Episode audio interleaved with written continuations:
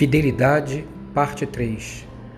Porque o Senhor repreende aquele a quem ama, como o pai ao seu filho a quem quer bem. Provérbios 3, 12. Deus prova a sua fidelidade para conosco quando nos disciplina. Parece estranho, mas não é.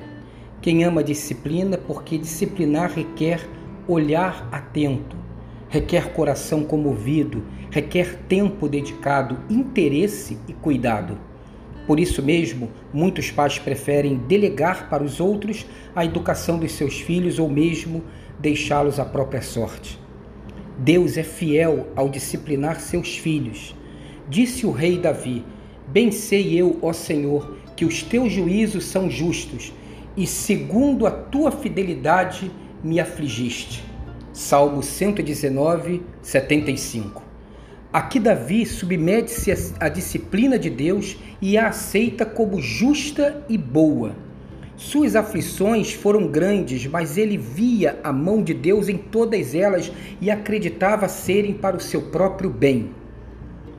Para Davi, Deus não era um pai relapso e infiel. Ele não permitirá que seus filhos se percam de serem disciplinados e chamados para o seu amor suportem as dificuldades recebendo-as como disciplina.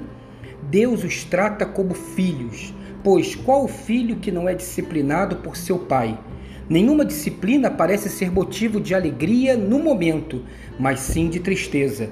Mais tarde, porém, produz fruto de justiça e paz para aqueles que por ela foram exercitados. Portanto, fortaleçam as mãos enfraquecidas e os joelhos vacilantes.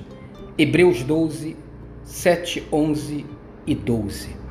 Tenha um dia abençoado e abençoador.